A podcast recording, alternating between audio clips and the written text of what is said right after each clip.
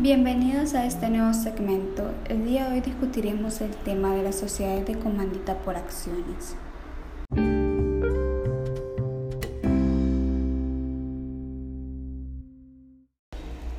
Se dice que las sociedades de comandita por acciones son puramente de carácter mercantil, cuyo capital se divide en acciones, las cuales se forman por las aportaciones de los socios, los cuales se encargan de la administración de esta sociedad. Para poder comenzar de lleno en este nuevo episodio, es grato para mí presentarme ante ustedes.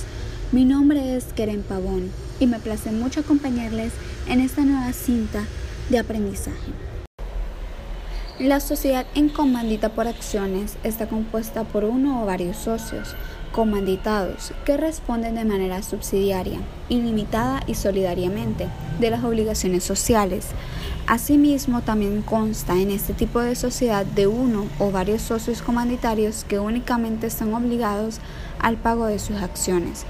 El capital social estará dividido en acciones, la décima parte de las cuales por lo menos deberá ser suscrita por los comanditados, quien no podrá transmitirla sin el consentimiento de la totalidad de los socios de su clase y de la mayoría absoluta de los comanditarios.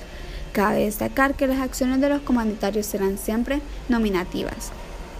Esta sociedad se regirá por las reglas propias de la sociedad anónima, con la excepción de lo dispuesto para las acciones de los socios comanditados, las cuales cabe recalcar que siempre serán nominativas y no se podrán ceder sin el consentimiento de la totalidad y de las dos terceras partes de los comanditarios. La administración de la sociedad estará a cargo de los accionistas comanditados y en el caso de que un accionista comanditario se haga cargo de la administración, adquiere la misma responsabilidad de los socios comanditados.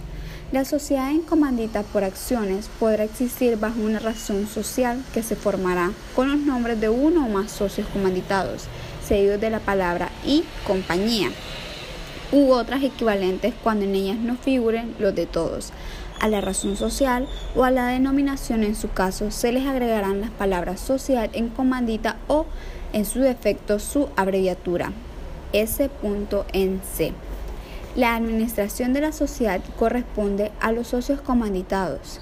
Si los estatutos establecen un consejo de administración, los comanditarios podrán formar parte de él y nombrar una tercera parte de sus miembros.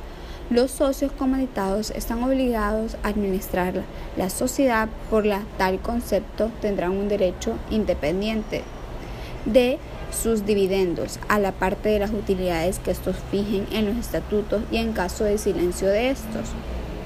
A una cuarta parte de las que se distribuyen entre los socios, si fueren varios, esta participación se dividirá en ellos según convenio, a falta de esta en partes iguales. Los socios comanditarios, si solo hubiere uno o la mitad más de uno de ellos si fueren varios, tienen derecho de veto sobre las resoluciones de la Asamblea General Extraordinaria. En resumidas cuentas, vamos a mencionar las características principales que competen de las sociedades comanditarias por acción. En primer lugar, podremos decir que se podrá utilizar una razón social con el nombre de todos los socios colectivos de alguno de ellos o de uno solo, o un bien, una denominación objetiva, o sea, de fantasía, con la necesidad de indicación de sociedad comunitaria por acciones o, en dado caso, por su abreviatura. Tienen que llevar un libro de inventarios y cuentas anuales, un diario registrado de las operaciones y un libro de actas que recogerá todos los acuerdos tomados por las juntas generales y especiales y los demás órganos colegiados de la sociedad.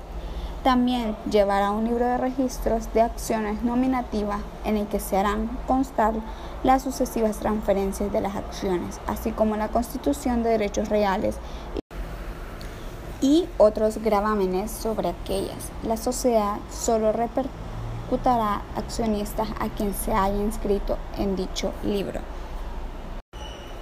Muchas gracias por participar en este espacio. Esperemos escucharnos en un nuevo episodio. De esta forma me despido dándoles nuevamente las gracias.